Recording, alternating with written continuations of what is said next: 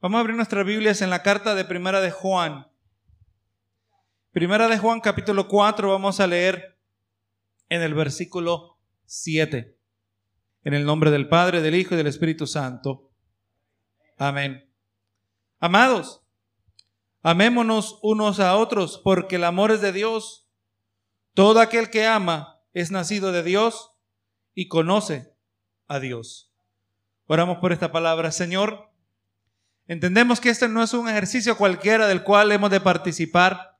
Entendemos, Señor, que este es el momento donde tú has de hablar a nuestras vidas, Señor, y verdaderamente necesitamos nosotros, aleluya, a tu dirección. Necesitamos que tu Espíritu haga aquello que solo tu Espíritu puede hacer, que es iluminar, que es redarguir cuando esta palabra nos aplica a nosotros. Si queremos, sí, Señor, ser traspasados por tu verdad. Señor, queremos ser redarguidos. Queremos ser fortalecidos, que tu palabra tenga todo su efecto completo en nosotros por cuanto tú conoces nuestras necesidades. He aquí, Señor, yo acepto esa responsabilidad de ser el portador de tu palabra, Señor, pero entiendo que a mí no es mi deber de convencer a nadie, aunque sí debo presentar tu palabra de manera persuasiva, pero al final el que hace la obra de convencer el corazón eres tú, Señor. Y aquí con humildad, como un humilde siervo, Señor, porque todo lo que yo tengo, todo lo que yo soy, lo he recibido de parte tuya, Señor. No me puedo jactar de nada, sino, Señor, es mi deseo que a través de la presentación de tu palabra yo pueda exaltar tu nombre, que este sea mi acto de adoración, Señor en aleluya en este servicio donde hemos participado, donde todos presentes, Señor, hemos brindado esa adoración de la cual tú eres digno, Señor amado, y así toma el control de cada uno de nosotros, Señor, entendiendo que son nuestros pensamientos que necesitan ser renovados. Nuestra mente necesita ser, aleluya, hecha nueva, una nueva manera de pensar conforme a tu palabra, Señor, que produce libertad en cada una de nuestras vidas. Gracias Señor te doy, te doy por este privilegio en el nombre de Cristo Jesús. Amén y amén. Y así hermanos, en esta noche, esta sección de los versos que vamos a estar mirando, está titulada Un amor perfecto. Usted sabe, ya después de unas cuantas semanas de estar en esta epístola, a lo largo de esta epístola, pues el apóstol Juan se ha asegurado de brindarnos una serie de evidencias de que se sirven para identificar si verdaderamente somos hijos de Dios. Un asunto de afirmar, verá, nuestra identidad, afirmar quiénes nosotros somos. En Cristo nos ha brindado una serie de pruebas, brindándonos evidencias doctrinales. Gloria a Dios que es parte de nuestra identidad en Cristo. Si somos hijos de Dios, somos hijos de, luz o hijos de, de oscuridad, de tinieblas. Grande parte tiene que ver con nuestras, aleluya, las creencias que tenemos. La prueba de lo que una persona dice acerca del Hijo. Si alguien niega, afirma la divinidad o la humanidad de Jesucristo, eso va a determinar en qué partido nosotros estamos. Si reconocimos que, reconocemos que Cristo vino en carne, pues ese es el Espíritu Santo obrando en nosotros. Pero el Espíritu de anticristo, el Espíritu que opera en oposición, en todo aquel que no es un hijo de Dios, ese niega que Cristo vino en carne, niega en el proceso no solo la humanidad de Jesucristo, pero en muchas maneras también hasta niega la divinidad de su ministerio sobre la faz de la tierra. Así que asuntos doctrinales nos ha presentado el apóstol Juan. También nos ha brindado pruebas morales, sabiendo nosotros que en el proceso no estamos necesariamente analizando al hermano que está a nuestro lado, pero comenzamos con nosotros mismos, examinándonos si nosotros verdaderamente estamos en la fe. Puesto que hoy en el día de hoy, hermano, el Evangelio está distorsionado, ha sido, hermano, aguado, ha suavizado, de una manera que, que el Evangelio que predican allí no es Evangelio, que nunca confronta nuestra naturaleza pecaminosa. Bendito sea el Señor, pero aquí el apóstol Juan, que es un, vamos a ver que la temática que él presenta a lo largo de esta epístola es de, muy blanco y negro. O es esto o es lo otro. O somos de luz o somos de tinieblas. O somos de Cristo o somos del anticristo. Y la prueba moral que nos brinda se conoce un hijo de Dios por medio de su actitud hacia el pecado. Hemos mencionado que un verdadero hijo de Dios, uno que anda en luz, por cuanto ha de pecar porque pal, así lo estableció Juan. Juan estableció que cuando pequemos, abogado tenemos. Es la realidad que nosotros experimentamos. Pero un hijo de Dios, cuando se trata del pecado, un hijo de Dios confiesa su pecado. Pero un hijo del maligno, uno que anda en tinieblas, lo va a excusar, lo va a justificar, lo va a ocultar. También Juan nos ha brindado la prueba del amor y los versos que tenemos seleccionados para hoy. Juan expande aún nuestro concepto bíblico, ¿verdad? De lo que es el amor. No nos debe sorprender que el discípulo del amor, como es conocido Juan, visita una, una vez más, una y otra vez, este tema con el fin de brindarnos una más amplia comprensión. Vamos hermanos mirando que el amor, como vamos a mirar en esta noche, y así está titulado esta predicación, el amor perfecto. El amor perfecto, verá, el amor que va a servir de modelo. El amor, hermano, representa esa dimensión relacional que es central a la fe en Cristo Jesús. El cristianismo es una fe relacional. Por eso decimos nosotros, ¿verdad? Que nosotros no estamos en una religión, nosotros estamos en una relación. Nosotros no estamos tan interesados en seguir rituales en guardar días festivos. Aleluya, en participar en ceremonias. Estamos nosotros más interesados en tener una relación íntima con Dios, por cuanto cuando tenemos una relación con Dios, el Espíritu Santo que mora dentro de nosotros, el que ha nacido de nuevo, el que se ha arrepentido de sus pecados, su vida es guiada por el Espíritu de Dios. Así lo dijo Pablo en la carta a los romanos, que sabemos que un hijo de Dios es uno que es guiado por su espíritu. Bendito sea el Señor. Y un creyente, un individuo que es guiado por el Espíritu de Dios, se refleja en una vida que es santificada. Una vida donde se puede marcar, donde el individuo mira hacia atrás y puede identificar pautas de crecimiento, pautas de separación, pautas de acercamiento a Dios, distanciamiento de aquello que nos puede hacer que tropecemos de aquello que puede, aleluya, dañar nuestra relación y nuestro caminar delante del Señor. Aleluya, nuestro enfoque es en esta relación. Vamos, aleluya, el amor nos deja entender que el enfoque es relacional. Esta misma dimensión relacional, le digo que es integral dentro de la, de la ideidad. Aleluya, Dios, me refiero a la Trinidad. La palabra, como vamos a mirar más adelante en este mismo capítulo, la palabra nos dice que Dios es amor. Pero si Dios es amor, por definición demanda que en Dios haya pluralidad. Que en Dios haya más de uno. Gloria a Jesús. Porque si Dios es amor y solo es uno, y no son tres en uno, gloria a Jesús. Tres personas, pero un solo Dios. ¿A quién amaba Dios antes de que hacer la creación? Como que presentara en Dios una necesidad de tener que crear la, la humanidad en particular para entonces ahora ejercitar aquella dimensión que siempre ha sido parte de Él, que Él es amor, pero entendemos que eso no puede ser el caso, porque Dios no necesita de nadie. Dios no depende de nadie. Eso se llama en términos eh, teológicos la aceidad de Dios. Que Dios no necesita de nadie para ser Dios. Dios siempre ha sido el mismo ayer y hoy por todos los siglos.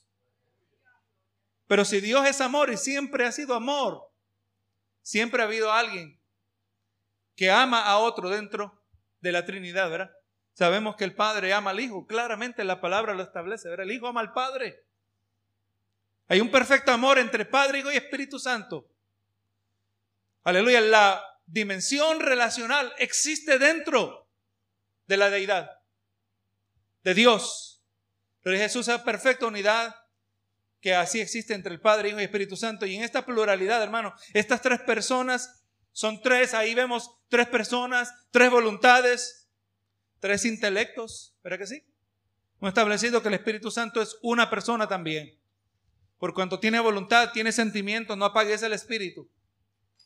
También la palabra nos dice que el Espíritu Santo reparte los dones a quien quiere y como Él quiere. Hablando de voluntad.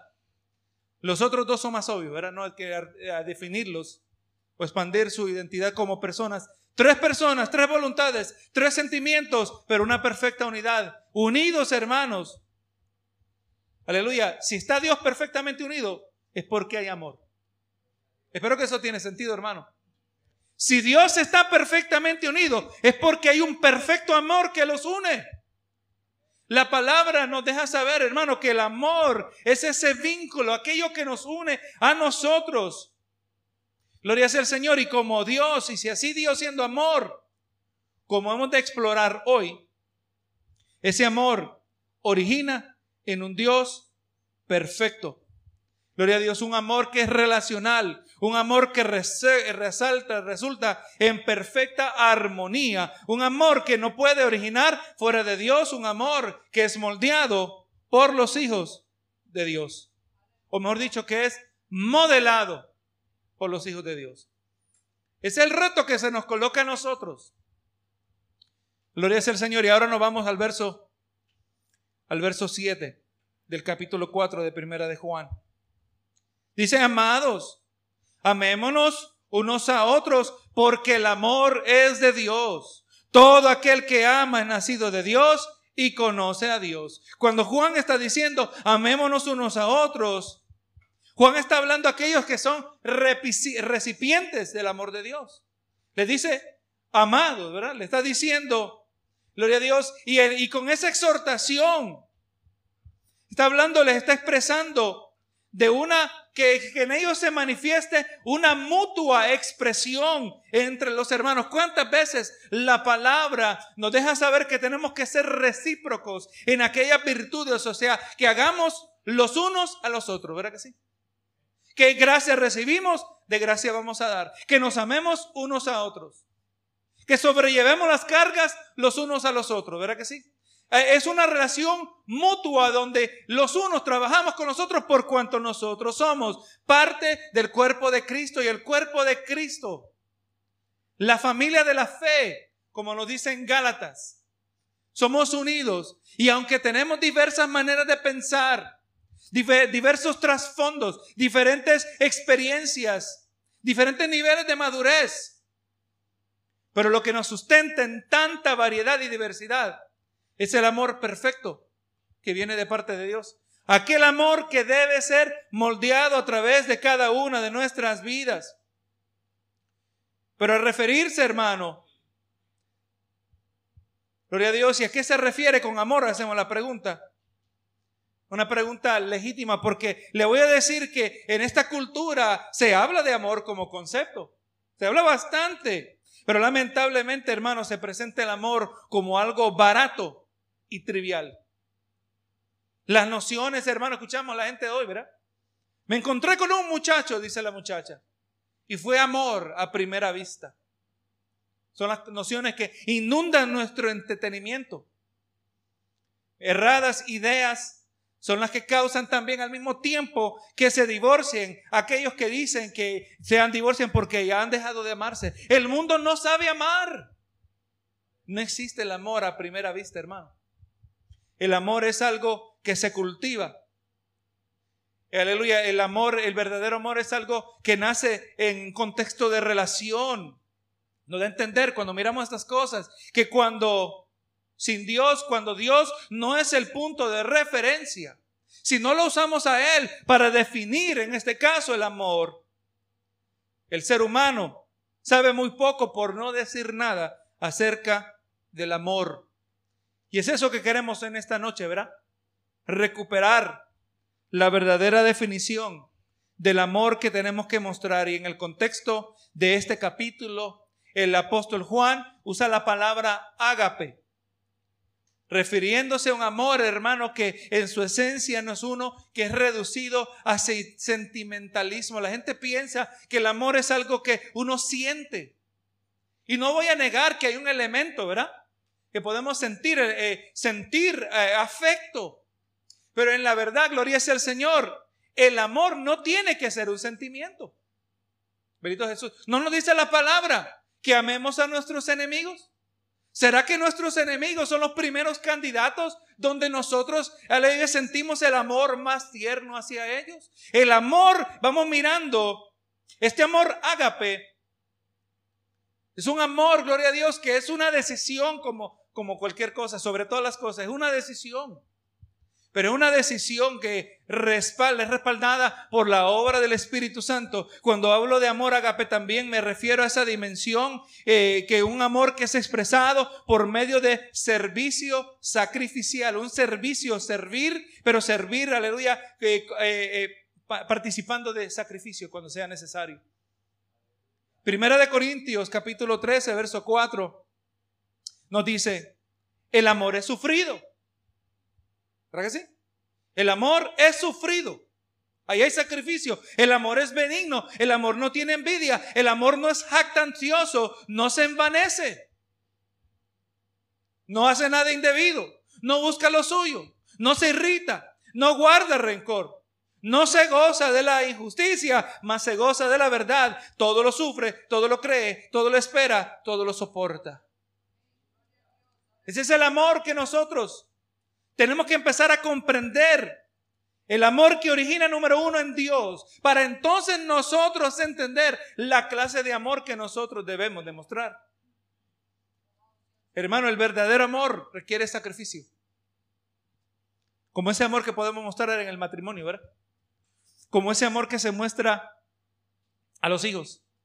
Como ese amor que se muestra a los seres queridos. Aquel amor que vamos aprendiendo a mostrar a nuestros hermanos en Cristo. El amor sufre, hermano. El verdadero amor va a sufrir para amar. Tiene un precio. Tiene un costo. Pero vamos a mirar que el verdadero amor, hermano, es grande bendición. Es el, el amor que Jesucristo nos demostró a cada uno de nosotros. Ese amor que es expresado a través de servicio sacrificial, amor que es expresado al amar a alguien que necesita ser amado. Romanos 12, 14 y 15 dice, bendecid a los que os persiguen, bendecid y no maldigáis, gozaos con los que se gozan, llorad con los que lloran. Pero ese, ese amor se puede demostrar de varias maneras.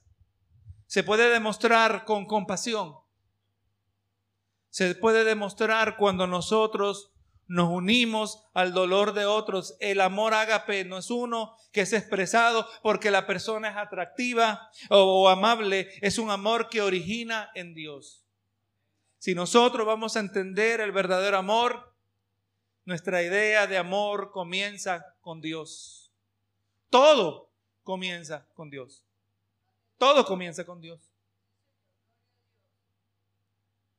Y esto es muy importante, gloria a Dios, que llevemos en mente. Y ahora, hermano Juan, continúa con este imperativo, este, este mandamiento. Y nos brinda, ¿verdad?, razones por las cuales nosotros debemos amar este amor sacrificial. Y, basado en esto vamos mirando, hermano, que debemos eh, mostrar ese amor sacrificial. ¿Por qué? Porque el amor es de Dios, nos dijo Juan.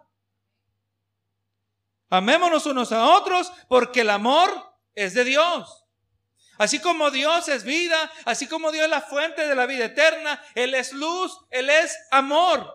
Y así que los que nosotros que hemos nacido de nuevo, poseemos su vida. Porque eso es lo que nos ha dado a nosotros. Se nos ha dado su vida y ahora, gloria a Dios, andamos en luz. O en otras palabras, en su rectitud y verdad. También, hermano, vamos a poseer y vamos a manifestar su amor, porque todo aquel que ama es nacido de Dios y conoce a Dios. Es algo que mi esposa ha estado explorando con los jóvenes estos últimos dos domingos, ¿verdad? En la clase. Preguntando, tratando de contestar la pregunta, ¿cómo sabemos? ¿Cómo sabemos si somos salvos? Y aquí nos está dando una ayudita Juan. Aquí nos está diciendo que uno que ha nacido de Dios, que uno que ha pasado de muerte a vida, que antes enemigos del Evangelio, ahora eh, no solo amigos, pero hijos de Dios y coherederos con Cristo, la evidencia es que aquel que ha nacido de Dios automáticamente empieza a fluir el amor. Qué lindo, hermano. Cuando venimos a los pies de Cristo por primera vez. Y qué lindo cuando somos recibidos por la familia de la fe. Qué lindo cuando la familia, hermano, y en el sentido físico, la familia, el papá, la mamá, se unen y empiezan a tener sus hijos. Y ahora hay otra persona más que amar, ¿verdad que sí nace el primer hijo? Nace otro hijo, ahora hay otro, otro que un amor hacia una persona y un amor que viene de esa persona que antes no existía. El amor crece, el amor se multiplica, así también debe ser en el cuerpo de Cristo, hermano. Entre manos acercamos todos aquellos que hemos nacido de Dios, todos aquellos que conocemos a Dios. La evidencia se va a mostrar de ese nuevo nacimiento en que nos amamos unos a otros. Le voy a decir, hermano, que el mandamiento de imperativo nos deja saber que esto no siempre viene automáticamente. Amén. El hecho que se nos tiene que dar el mandamiento quiere decir que a veces se nos puede pasar por alto, demostrar, aleluya, la más grande evidencia de nuestra identidad en Cristo. Así como podemos descuidar cualquier otra relación, así como podemos descuidar nuestra propia relación con Dios. Podemos descuidar nuestra relación con nuestros hermanos, con nuestro prójimo. Y por eso el imperativo, asegúrate, no está diciendo Juan en otras palabras. Asegúrate que si tú sabes que has nacido de nuevo, que si tú sabes que has pasado de muerte a vida, tú no puedes vivir una vida de indiferencia hacia tu hermano. Debemos amar así como nosotros somos amados. Debemos amar así como miramos ese amor dentro de la Trinidad. Ese amor que produce armonía, así como miramos en Primera de Corintios, ese amor que todo lo sufre, que todo lo cree, que todo lo espera, que todo lo soporta, ese es el amor que nosotros también tenemos que demostrar. Un grande y noble reto que se coloca y al mismo tiempo un reto imposible para uno que no ha nacido de nuevo. Eso solo se puede hacer dentro del poder del Espíritu Santo. Espíritu Santo que debe morar en la vida de todo creyente Jesús lo dijo también. Y le voy a decir, hermanos, cuántas congregaciones destruidas por no guardar el más básico de los mandamientos. Jesús le dijo a sus discípulos, en esto sabrán, sabrán que sois mis discípulos, en que os améis unos a otros. Y entramos, hermanos, y lamentablemente hemos entrado a congregaciones donde la iglesia está dividida. Donde el pastor no se lleva con el hermano. El hermano no se lleva con el pastor. Y peores cosas se han visto. Gloria sea el Señor, hermano. Ahí está diciendo mucho acerca de la condición espiritual de esos individuos que, aleluya, que son más carnales que otra cosa. Bendito sea el Señor. Uno que es hijo de Dios. Vamos a, concluir en estos versos que hemos mirado. Vamos a sacar la conclusión que uno que es hijo de Dios ha de manifestar la naturaleza de Dios ha de reflejar el amor de Dios hacia otros. No se nos puede olvidar, hermano, después que nos vayamos de aquí. Si usted verdaderamente, si yo estoy recibiendo la palabra, yo voy a salir de este lugar con esta palabra y voy a salir preguntando, voy a salir orando, Señor, ¿cómo yo puedo mostrar o en qué áreas he fallado en mostrar este amor a mis hermanos? ¿Por qué? Porque yo no voy a venir, mira, con razón hay problemas si aquellos hermanos no me aman. Vamos a asegurarnos que sacamos lo que está en nuestro ojo primero. ¿Es así? Antes de preocuparnos del ojo del otro. Se le aconseja a los que están en el matrimonio, ¿verdad? ¿Cuántas veces la pareja viene buscando consejería y dicen, es que, es que mi pareja no cambia? Y el consejero espiritual le va a decir, el pastor le va a decir, cambia tú primero. Porque ese es el único que uno se puede asegurar de que cambie. Yo no puedo cambiar a nadie. A puras penas cambio yo y eso es con la intervención sobrenatural de Dios. ¿Cómo voy a esperar que puedo cambiar a mi pareja. Me voy a asegurar, hermano, si yo estoy en un contexto donde pienso que no hay amor, le voy a decir que todo ciclo vicioso, todo ciclo de odio. Le voy a decir que algo que se necesita escuchar en el movimiento hoy de estas protestas de injusticias raciales y sociales, hermano, no es más protestas, no es nuevas leyes. No es silenciar las voces, hermano, es de extirpar el odio que acompaña a estos individuos y que deben mostrar amor. Así es que se rompe el ciclo vicioso, hermano. Así es que se rompe. Pero no con más odio. El odio produce más odio, hermano. Pero el amor es el único, el perdón, la misericordia son los únicos que pueden romper, interrumpir todos los ciclos de destrucción en nuestra sociedad. Así que un hijo de Dios ha de manifestar la naturaleza de Dios, ha de reflejar su amor, el amor de Dios a otros. Verso 8. Nos dice ahora lo contrario. El que no ama no ha conocido a Dios porque Dios es amor. Esto es asunto de conocer a Dios, hermanos. No, yo, yo, conozco de Dios, yo conozco a Dios, dice la gente. Yo he, yo he mirado eh, eh, en la Biblia, pero no, hermano, esto no funciona de esta manera. Conocer a Dios no es simplemente eh, tener información acerca de Dios. Conocer a Dios, vamos a mirar, se refiere a una íntima relación con el Señor. Y dice, el que no ama no ha conocido a Dios, porque Dios es amor, nos dice el verso 8. Así que, hermanos, si el amor es una característica que explica la naturaleza de la esencia divina, como vamos a mirar, el que ha sido transformado por el poder del Espíritu Santo, el que es, es partícipe de la naturaleza divina. Escuche bien esto el amor es una característica de la naturaleza divina. Y la palabra nos deja saber a nosotros que el que ha nacido de nuevo, el que ha sido transformado por ese poder del Espíritu Santo, es partícipe de la, escuche bien, no dije la esencia divina, pero la naturaleza divina. En segunda de Pedro 1.4 nos dice, por medio de las cuales nos ha dado preciosas y grandísimas promesas para que por ellas llegases a ser partícipes de la naturaleza divina. Habiendo huido de la corrupción que hay en el mundo a causa de la concupiscencia. No me estoy, y por eso hice la distinción entre esencia y naturaleza. Nosotros no somos divinos. Pero nosotros, nacidos de nuevo, reflejamos el carácter de Dios. Es a eso que me refiero con naturaleza. Es a eso, aleluya, que en el que ha nacido de nuevo ahora, donde había odio, hay perdón. Donde había indiferencia, ahora hay compasión, hay misericordia. Bendito sea el Señor. Donde aborrecía a otros, ahora hay amor. Es eso lo que comienza a ser reflejado. Exactamente lo que nos muestra la palabra, el fruto del Espíritu.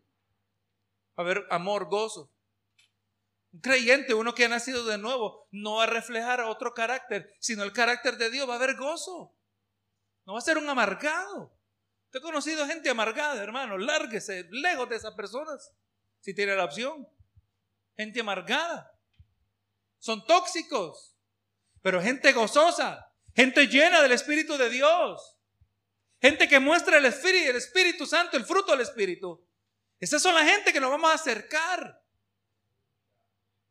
que nos va a ayudar a mantenernos apasionados al Señor.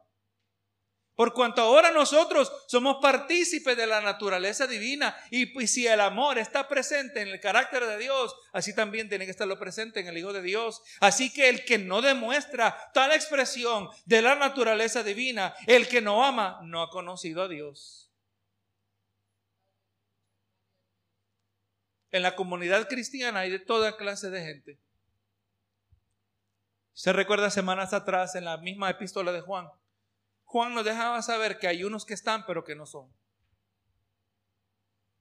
Así lo dijo, ¿verdad? Dijo, se fueron de nosotros para mostrar que no eran de nosotros. Se fueron de entre nosotros para demostrar que no eran de nosotros, porque si hubieran sido de nosotros, hubieran permanecido.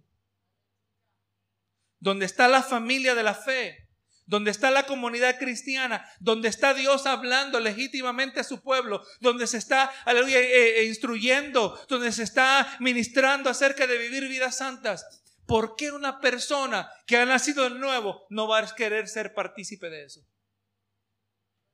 Se desvían. Donde hay amor de Dios. Pero el que no tiene ese amor de Dios, el que no ama, no ha conocido a Dios. Blanco y negro el asunto, ¿verdad, hermano? Bien claro. Conocer a Dios significa amar, porque Dios es amor. Se lo dice este verso, ¿verdad?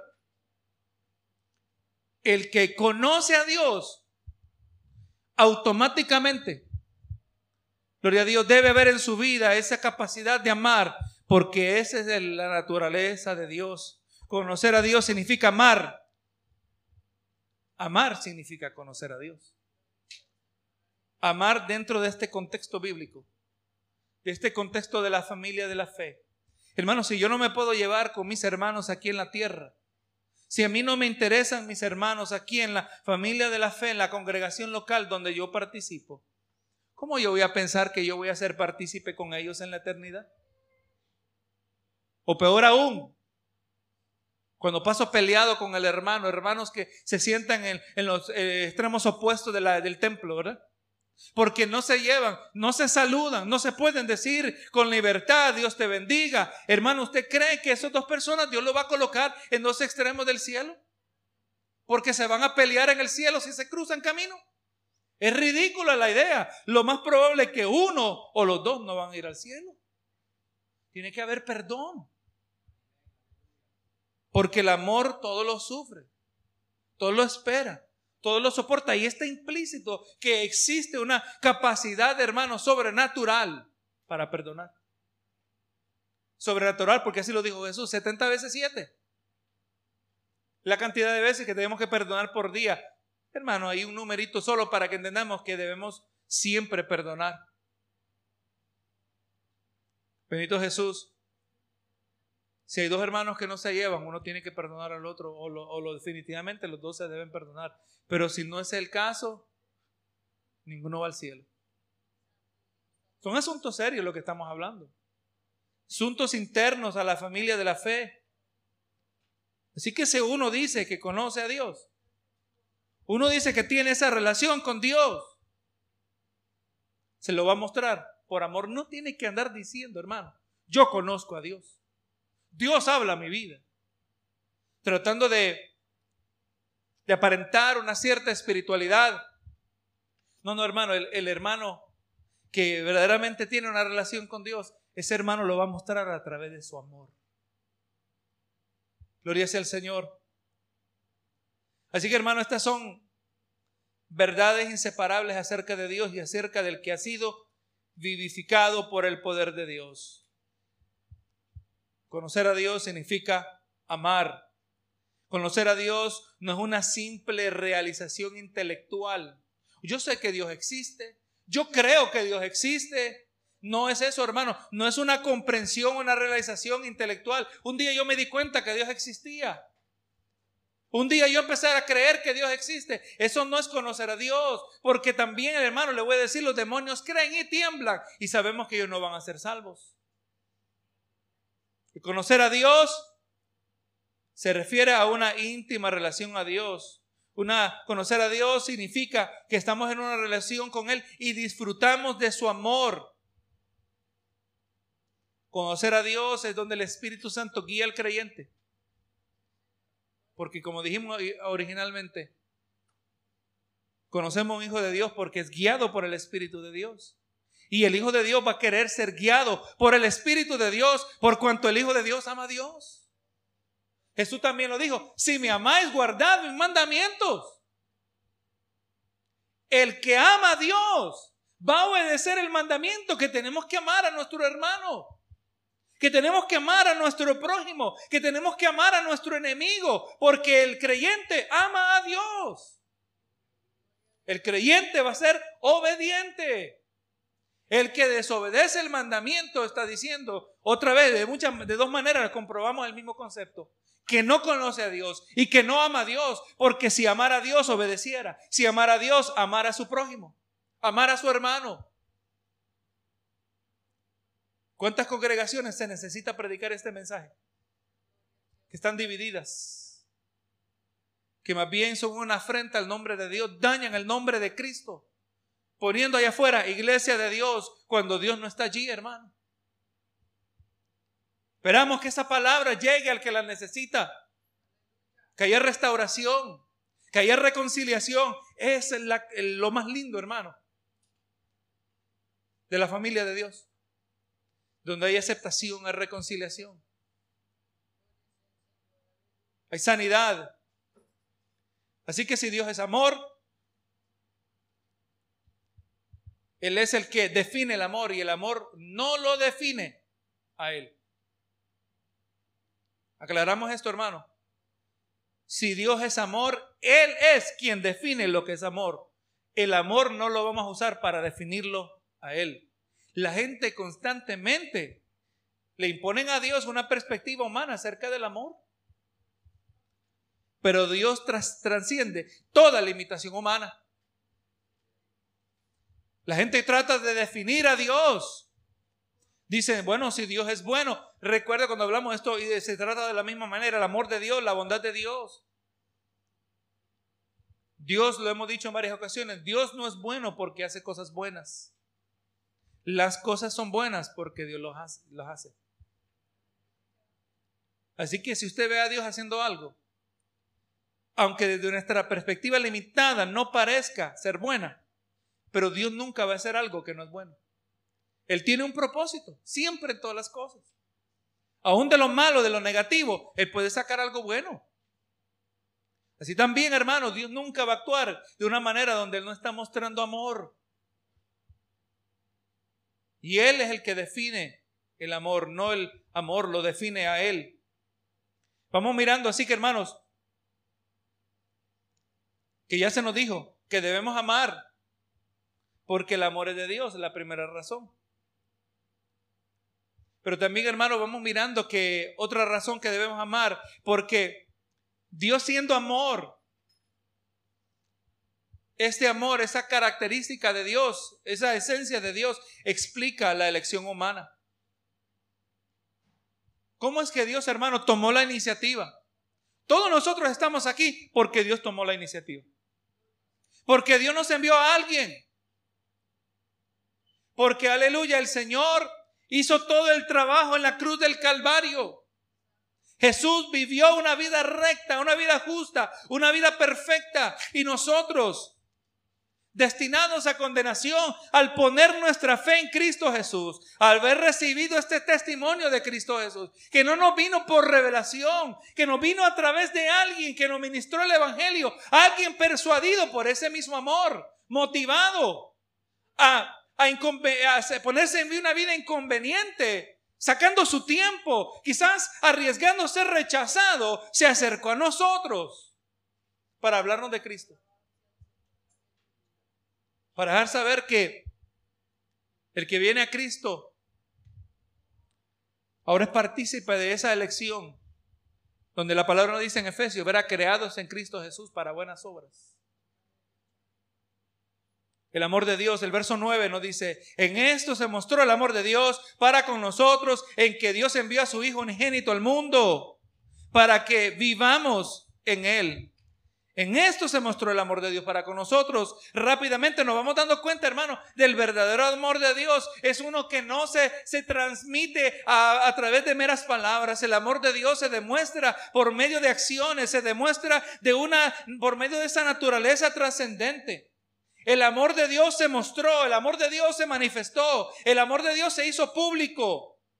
Este amor, de acuerdo a 1 de Juan 3:5, dice, dice, y sabéis que Él apareció para quitar nuestros pecados, y no hay pecado en Él. Así se mostró el amor de Dios. Cuando Cristo vino a esta tierra, no solo que nació, pero que vivió una vida recta y que llegó a la cruz del Calvario. Ninguno de nosotros daríamos nuestro hijo por un montón de borrachos, por un montón de drogadictos, por un montón de perversos, violadores, asesinos. Ninguno de nosotros. Pero es esencialmente lo que hizo el Señor Jesús, lo que hizo Dios Padre, ¿verdad? En eso se mostró el amor de Dios para con nosotros, en que Dios envió a su Hijo unigénito. Su Hijo único lo envió al mundo.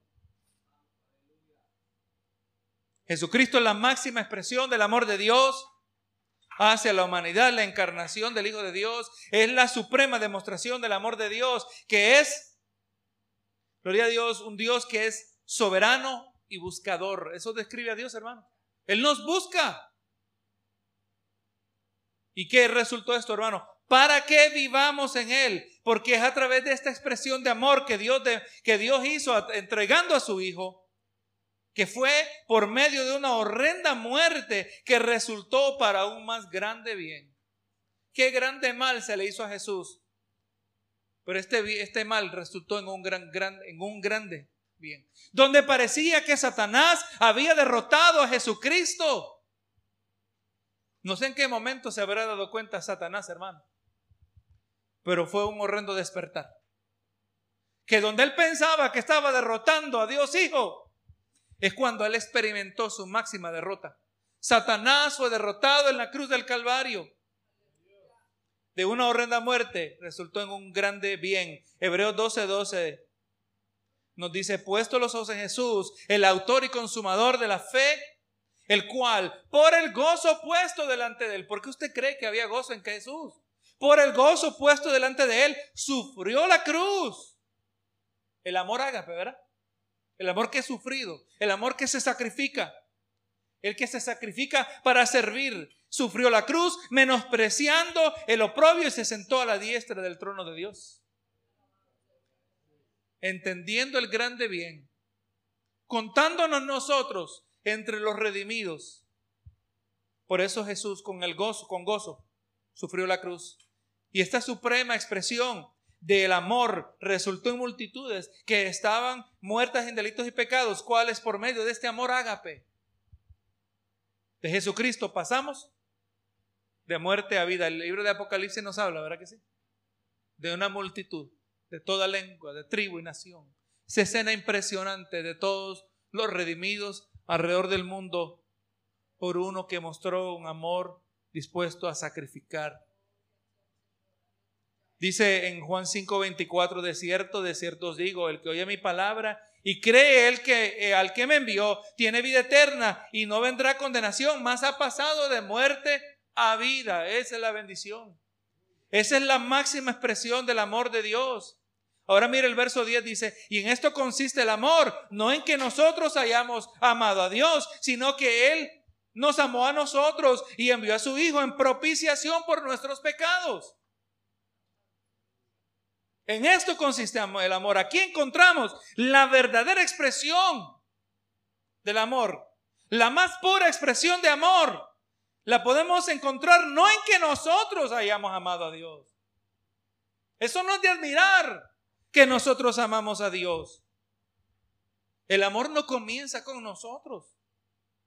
No, hermano, el, nuestro amor, le voy a decir que el amor que hay en nosotros es producto de un Dios que es el iniciador.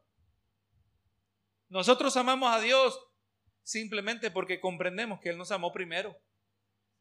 Pero el verdadero amor lo encontramos en que Él nos amó a nosotros.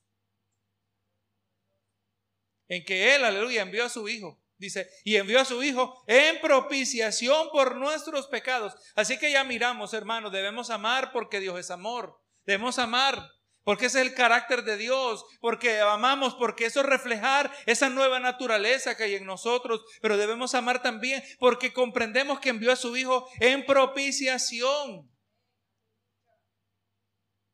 ¿Qué mejor expresión de amor nosotros podríamos recibir de parte de Dios que aquella donde nosotros, siendo sujetos, a la intensa ira de Dios, la justa retribución por nuestros pecados, la transgresión de la ley, que por medio de su Hijo, Él, aleluya, en la cruz del Calvario, aplacó la ira de Dios hacia todo aquel que cree en Cristo Jesús y se arrepiente de sus pecados. Eso es lo que significa propicio, hermano.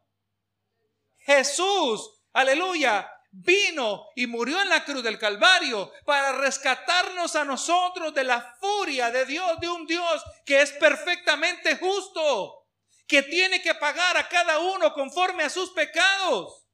¿Qué mejor expresión que el Hijo, que Dios mismo envió su, aleluya, a su Hijo? Dios envió, Dios Padre envió al Hijo para que Él aplacara la ira, porque establecido está una ley inviolable, como nos dice en Ezequiel 18 que el alma que pecare, esa morirá. Alguien tiene que pagar por los pecados.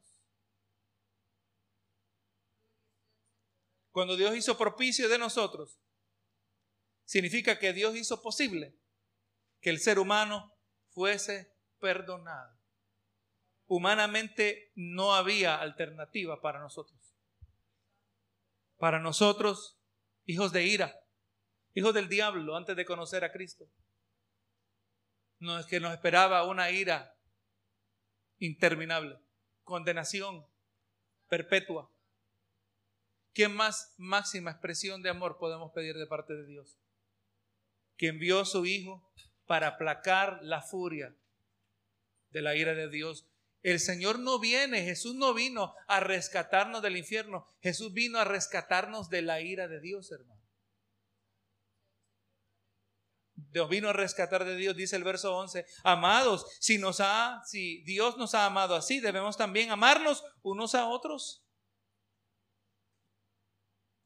Así que hermano, cuando dice amados, si Dios nos ha amado así, aquí se está colocando una responsabilidad al creyente, donde somos responsables de poseer una comprensión del amor de Dios. Si Dios nos ha amado así, Preguntamos, ¿cómo es que Dios nos ha amado? Si Dios nos ha amado así, entonces ahí está la condición. Tenemos que entender este amor de Dios. Tenemos que entender las profundidades de lo que las palabras nos registra, cómo este amor ha sido expresado a lo largo de la historia. De eso se trata, hermano, toda la Biblia. Es un relato histórico de la interacción de Dios con el pueblo de Israel, como lo miramos en el Antiguo Testamento, y cómo Dios trató de mostrar su amor a un pueblo que no, no se lo reciprocaba, no se lo mostraba de la misma manera. En el Nuevo Testamento ahora vemos el amor de Dios expresado hacia la iglesia y un eventualmente retorno, ¿verdad? A una Israel restaurada también. Tenemos que mirar, por eso vamos a escudriñar las escrituras por toda la vida, para comprender esta, este amor, porque si así Dios nos ha amado, en, esa, en luz de esa comprensión de, de cómo este amor se nos ha mostrado, es que esta de producir una reacción el que ha recibido esta comprensión. Si usted y yo comprendemos el amor que Dios nos ha mostrado, esta comprensión debe cambiar cómo nosotros estamos viviendo. Y entendiendo esto, si Dios nos ha amado así, dice, debemos también amarnos unos a otros. No solo debemos comprender este amor, pero también debemos mostrar este amor. Vuelve a repetirnos el apóstol. Aquí está la motivación que impulsa el amor entre los hermanos. Tenemos aquí suficiente comprensión, suficiente motivación para demostrar aquel amor que sirve, amor que sacrifica, amor que es recíproco, los unos a los otros. Se nos coloca el llamado a mostrar un amor que es incondicional, un amor que origina en Dios. El que ama conoce a Dios. El que no ama no conoce a Dios. Aleluya. ¿Qué es lo que dice nuestra expresión o la falta de expresión de amor en nosotros? Acerca de nuestra verdadera condición delante del Señor? Esa es la pregunta que usted y yo nos vamos haciendo. Si de alguna manera hemos fallado, hemos sido negligentes, nos hemos descuidado, nos hemos enredado en los asuntos de la vida, que hemos, gloria a Dios, hemos fallado en, mostrar más amor. Ahí donde el Señor, ayúdame, perdóname. Pero yo soy un hijo de Dios y yo voy a entender el mandamiento que tú me has traído a través del apóstol Juan. Señor amado, te damos gracias que hemos podido ser partícipes de tu verdad, de tu palabra. Hemos podido ser partícipes, Señor, de este manjar espiritual que verdaderamente agrada a nuestro espíritu. Nuestro espíritu siempre está dispuesto, la carne es débil, se nos ha dicho. Señor, queremos confrontar esta naturaleza pecaminosa. Padre Santo, al mismo tiempo fortaleciendo nuestro, nuestro espíritu, Señor. Ayúdanos a cada uno de nosotros, como se nos dijo en la carta de Santiago, Señor, que no seamos oidores olvidadizos, que seamos hacedores de tu palabra. Aquí esa es la obra que hace tu Espíritu Santo en nosotros. Te doy gracias, Señor, por haberme permitido ser portador de tu palabra. Te doy gracias, Señor, por nuestros hermanos que están presentes, los que se han conectado, Señor. Y así, Padre Santo, aleluya, que tu palabra aleluya, produzca fruto en abundancia en cada uno de nosotros, Señor. Gracias te doy, Señor, en el nombre de Cristo Jesús. Amén y amén.